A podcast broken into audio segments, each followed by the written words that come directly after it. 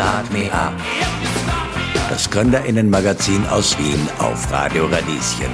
Jeden Montag von 10 bis 11. Alle Infos unter radio-radieschen.at. Was hilft gegen Fake News? Das hat sich das Redaktionsteam von Bait auch gefragt und den gleichnamigen TikTok-Account gestartet, auf dem sie Nachrichten und andere Videos auf TikTok einem Faktencheck unterziehen. Das hört sich dann so an. Auf TikTok verbreiten sich Fake News zu Abtreibungen und sogenannte Anti-Abortion-Videos rasant schnell. Darin werden oftmals Abtreibungen absichtlich falsch dargestellt und bekommen Zehntausende Likes. Fakt ist, in den ersten drei Monaten sind Abtreibungen straflos. Ich habe Bait-Redakteurin Iris Strasser zu uns ins Radiostudio eingeladen.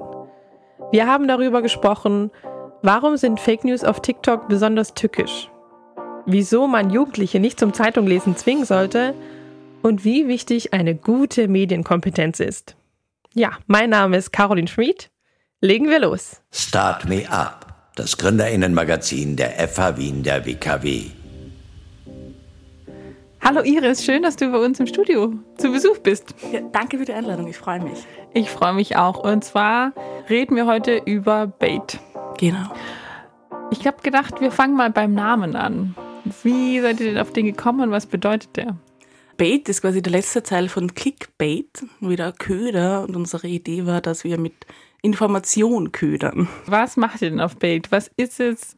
Wir machen ähm, Faktenchecks für Jugendliche. Also die Zielgruppe ist 13 bis 19, weil die einfach auf TikTok vertreten sind. Und der Gedanke war einfach die Medienkompetenz, die jetzt unsere Elterngeneration zum Beispiel übers Zeitung lesen, übers haptische Zeitung lesen, bekommen hat, quasi den Jugendlichen so zu vermitteln und nicht von oben herab, sondern einfach mit Tipps und Tricks, wie sie selbst erkennen können, was falsch und was wahr ist. Fake News gibt es ja jetzt mittlerweile überall. Und manchmal ist es auch schwieriger, sie zu entlarven. Wie würdest du sagen, was sind so die Eigenschaften von Fake News auf TikTok oder was ist vielleicht auf TikTok besonders, wenn man über Fake News redet?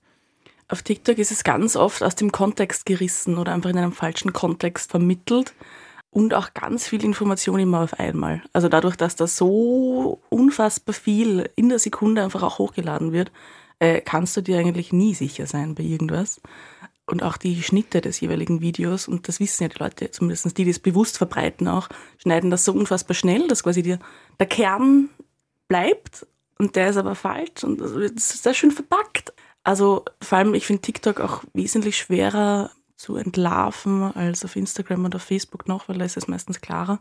Aber ja, wir versuchen einfach so eine, weiß nicht, so diese Eigeninitiative, da quasi überhaupt mal drüber nachzudenken, ähm, anzustoßen. Das ist, glaube ich, ganz wichtig, weil ich finde, mir jetzt so bei TikTok, ich kann dir gar nicht sagen, woher ich die Information habe. Ich kann dir nicht mal sagen, wie der Account heißt. Ich kann dir nicht sagen, wie die Person heißt. Ich weiß, keine Ahnung, wenn man anfängt zu scrollen oder auf TikTok ist, dann geht das gerne mal schnell eine Stunde oder länger. Und dann kann ich dir am Ende sagen, hm, keine Ahnung, morgens ein Glas heißes Wasser mit Zitronen ist gut. Aber wer das gesagt hat, kann ich dir nicht sagen und ich kann es auch nicht nachschauen. Ja, ja, genau das ist das Gefährliche. Es bleibt immer was hängen, ja. aber du kannst es nicht nochmal checken oder irgendwem erzählen. Du kannst, voll.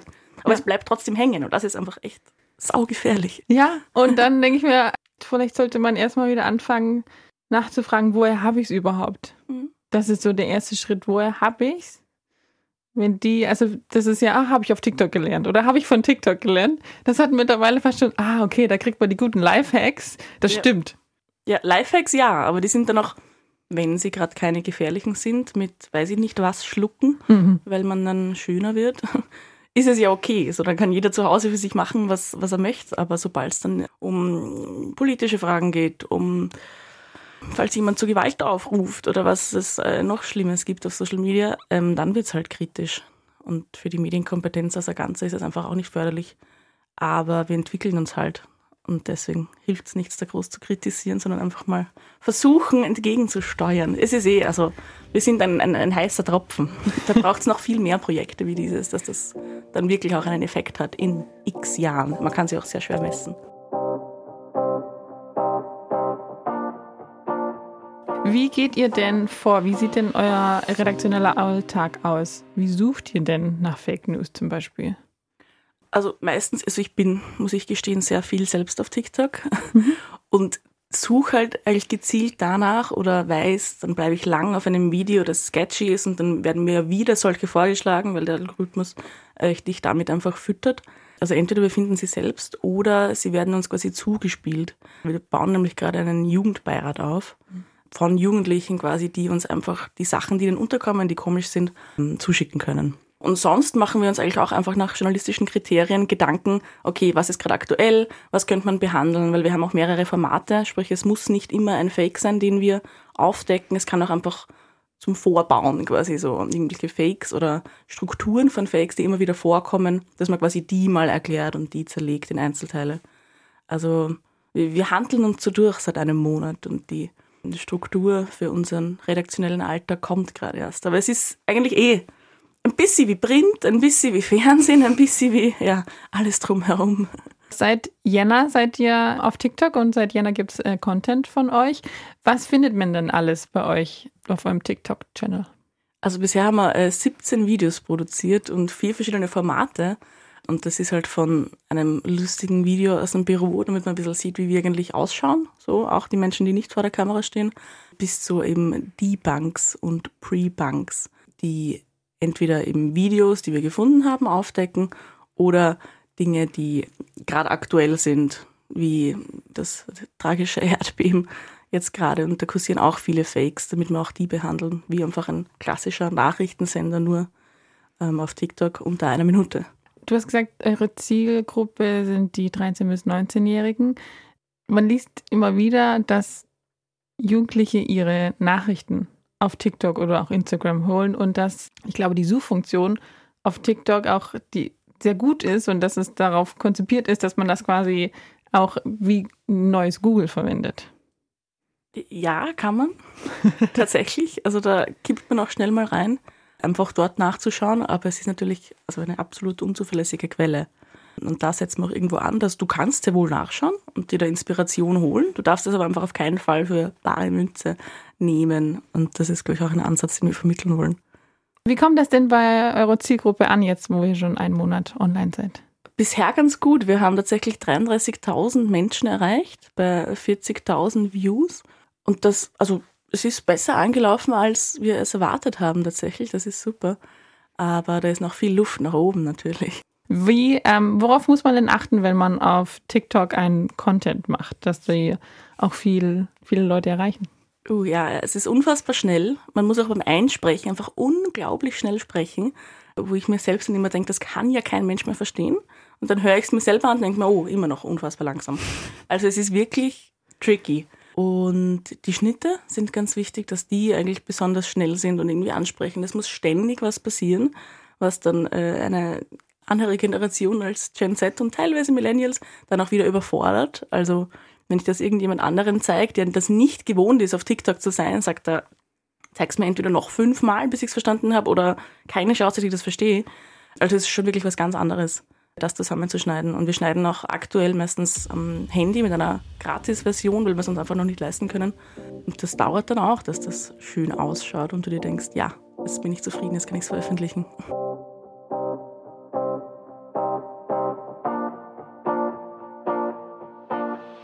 Wie viele seid ihr denn mittlerweile im Team? Also die Ines Holzmüller und ich machen Bait und äh, Tim Dombrowski und Thomas Prager sind quasi der, der Teil dahinter, unsere, unsere Organisation, unsere Chefs. und die heißt Digitaler Kompass? Genau, den digitalen Kompass gibt es schon seit knapp sechs Jahren unter Tim und Thomas eben.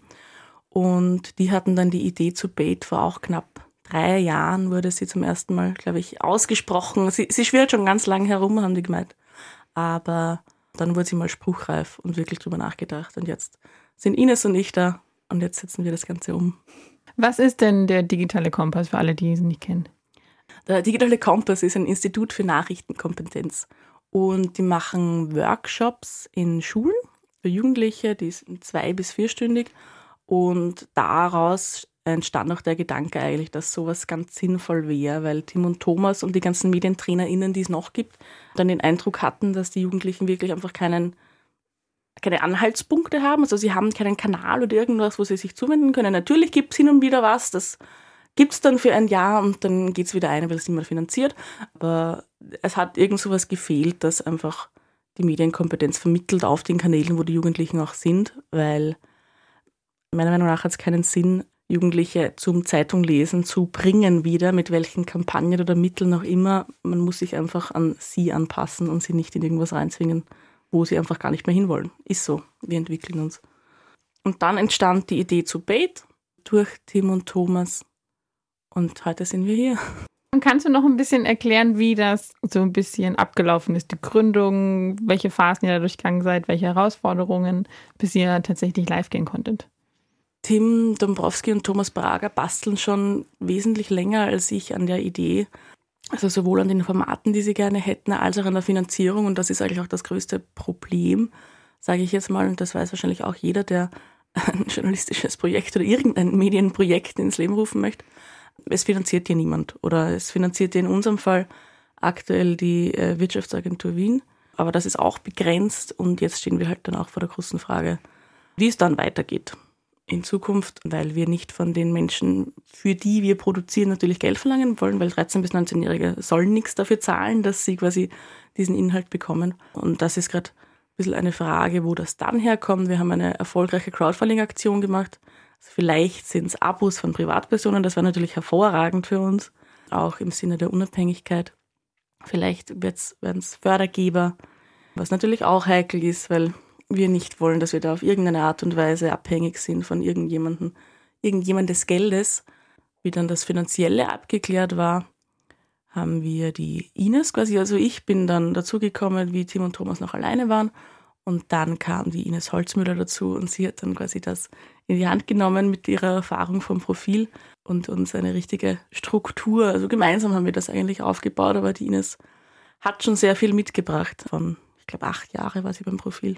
Und jetzt arbeiten wir uns von Woche zu Woche und werden auch, habe ich das Gefühl, immer besser. Ist es denn eine Möglichkeit, auf TikTok Geld zu verdienen mit Werbung schalten oder irgendwas, so wie quasi früher in Zeitungen oder immer noch in Zeitungen Anzeigen geschaltet werden?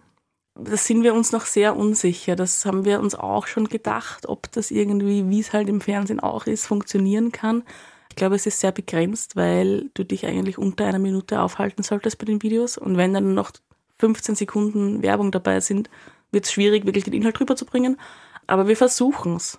Und dann ist halt auch wichtig, dass das gut getrennt ist vom Inhaltlichen. Also es sind alles so Kernfragen, wo wir uns eh alle einig sind. Gleichzeitig fehlt aber das Geld an allen Ecken und Enden. Also muss man sich was überlegen. Genau, ist schwierig mit der Werbung. Aber es könnte funktionieren. Es ist alles am entwickeln. Sich genau, ein bisschen, genau.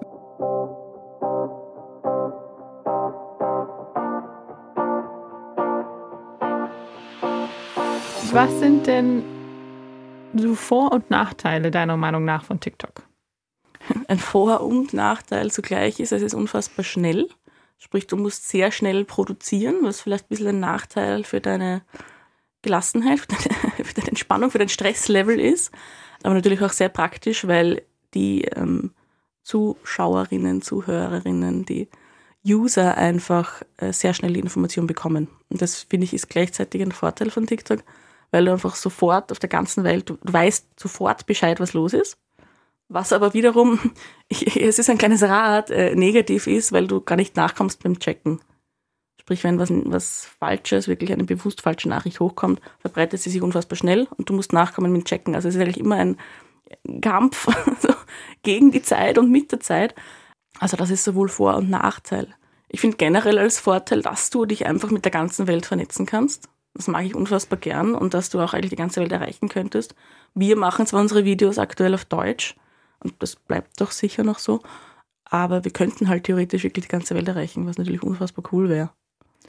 Mir kommt es auch manchmal so vor, dass der Algorithmus von TikTok vielleicht ein bisschen weniger hierarchisch ist. Auf Instagram habe ich das Gefühl, kommst du schwer gegen diese großen Accounts an oder brauchst du irgendwie, muss es gewissen aussehen. Aber auf TikTok kann auch ein kleiner Einzelmensch mit irgendwas, wenn es irgendwie den richtigen Nerv und die Zeit trifft, viel erreichen.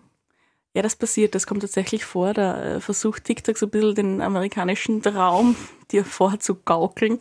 Es ist aber leider auch nicht ganz so schön. Also der Algorithmus und auch wenn du hochlädst, wird dein Video immer gescannt und da ist uns schon auch aufgefallen, dass, oder auch eigentlich von Erzählungen von anderen TikTokerInnen oder dergleichen, äh, ist schon aufgefallen, dass besonders normschöne Menschen trotzdem gepusht werden und besonders leicht bekleidete Menschen besonders gepusht werden. Also das passiert schon noch, aber man kommt durch. Vor allem mit lustigen Videos kommt man durch, setzt einen Trend oder weiß ich nicht, ähm, macht ein neues Lied, äh, schreibt ein neues Lied und, und geht viral, wie man so schön sagt.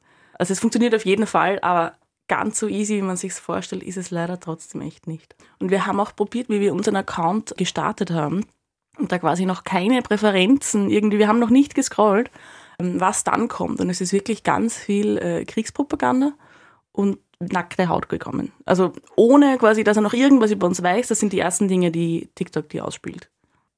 Ich hatte ja auch am Anfang, wo ich das noch so nur privat genutzt habe und mal im Lockdown, glaube ich, haben sich alle, alle. Millennials dann auch mal TikTok runtergeladen. Und dann habe ich das Gefühl, man muss sich das so ein bisschen anerziehen, indem du, wenn du was kommst, was du gar nicht magst, sofort wechselst, damit ja, du den Algorithmus auf dich trainierst quasi. Ja, genau. Ich habe meinen privaten Account auch privat gehalten, dass ich dann meinen schönen Inhalt mhm. sehe und sehe, wie jemand eine Lampe besprüht oder am Strand herumläuft. Und den Bait-Account aber machen wir bewusst so, dass uns da die Fakes eingespielt werden. Ja. Also versuch das aber auch zu trennen, weil das haltest du nicht aus, wenn du quasi immer von dem Wahnsinn umgeben bist. Ja. Der Anteil der Fakes auf TikTok ist auch wesentlich höher als auf Instagram. Also das merkt man auf jeden Fall, wenn man sich da nicht bemüht, sie loszuwerden. Oder im Gegenteil, sich bemüht, sie zu sehen es ist wirklich arg gefallen, weil wir, wie wir gesagt haben, es bleibt immer irgendwas hängen und du mhm. kannst nicht sagen, wo es her ist, aber es bleibt dir die negative Nachricht oder einfach die einfach falsche Nachricht bleibt dir hängen.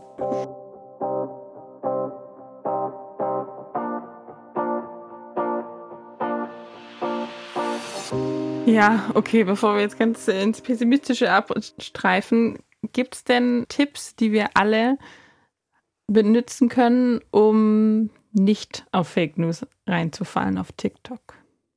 Ich würde sagen, immer, wenn einem ein Video mal komisch vorkommt oder auch, und das muss nur eine Millisekunde sein, wo man sich denkt, hm, weird, nochmal anschauen und nochmal anschauen und sich wirklich einfach die Zeit nehmen. Und das klingt blöd, aber du nimmst dir halt nie die Zeit für ein 30-Sekunden-Video.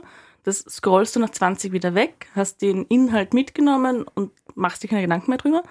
Wenn du es aber noch zweimal anschaust und dann vielleicht auch einmal nachgoogelst, aus TikTok rausgehst und das nachgoogelst, kommst du im Idealfall ganz schnell schon drauf, dass es nicht stimmt oder dass da irgendwas anderes dahinter ist oder du hast zumindest drüber nachgedacht und siehst es reflektierter, siehst es dann anders und behaltest es quasi nicht ungefiltert im Kopf. Und ich glaube, das ist, das ist schon viel verlangt, dass man quasi innehält auf TikTok und drüber nachdenkt. Aber das ist gerade tatsächlich mein bester Tipp. Einfach den Hausverstand einschalten weil teilweise ist es zu viel verlangt zu sagen, ja, mach einen Screenshot, mach eine Bilderrückwärtssuche und versuch dir die Wahrheit herauszufinden oder geh auf Korrektiv, geh auf Mimikama, geh auf, wie heißen sie noch alle? Vielleicht hat es eh schon jemand behandelt, der das einfach als Job macht. Einfach ein bisschen kritischer sein. Genau, einfach ein bisschen kritischer sein. das nehmen wir uns alle vor. Vielen lieben Dank, Iris, dass ja. du da warst. Bitteschön, hat mich sehr gefreut. Start Me Up. Das Gründerinnenmagazin aus Wien auf Radio Radieschen. Jeden Montag von 10 bis 11. Alle Infos unter radio-radieschen.at.